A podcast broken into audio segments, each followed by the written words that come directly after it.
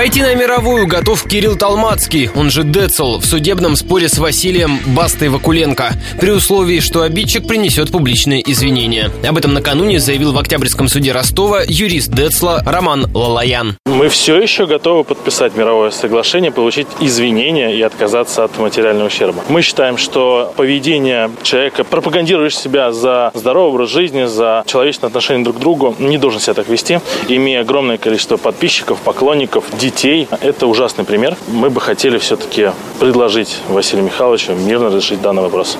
Напомним, минувшим летом Талмацкий пожаловался в эфире на громкую музыку из московского клуба «Газгольдер», который принадлежит Вакуленко. В ответ Баста употребил в своем твиттере в отношении Децла аббревиатуру, которую можно расшифровать как «человек меньше обычного». Теперь Талмацкий требует через суд миллион рублей за оскорбление чести и достоинства. Приведенные в суде доказательства не имеют юридической силы, заявила юрист Басты Елена Трифонова. В данный момент наша позиция заключается в том, что существуют законодательно установленные способы способы предоставления, обеспечения доказательств, чтобы они были относимыми и допустимыми для суда. И в деле, на наш взгляд, таких доказательств нет. Наша позиция сейчас заключается в том, что с юридической точки зрения к иску приложены неотносимые, недопустимые доказательства. Первоначально Талмацкий собирался судиться с Вакуленко в Москве, но Басманный суд столицы направил его в Ростов, откуда ответчик родом. На первое заседание, которое состоялось накануне, оба артиста не приехали. Слушание дела продолжится 7 декабря.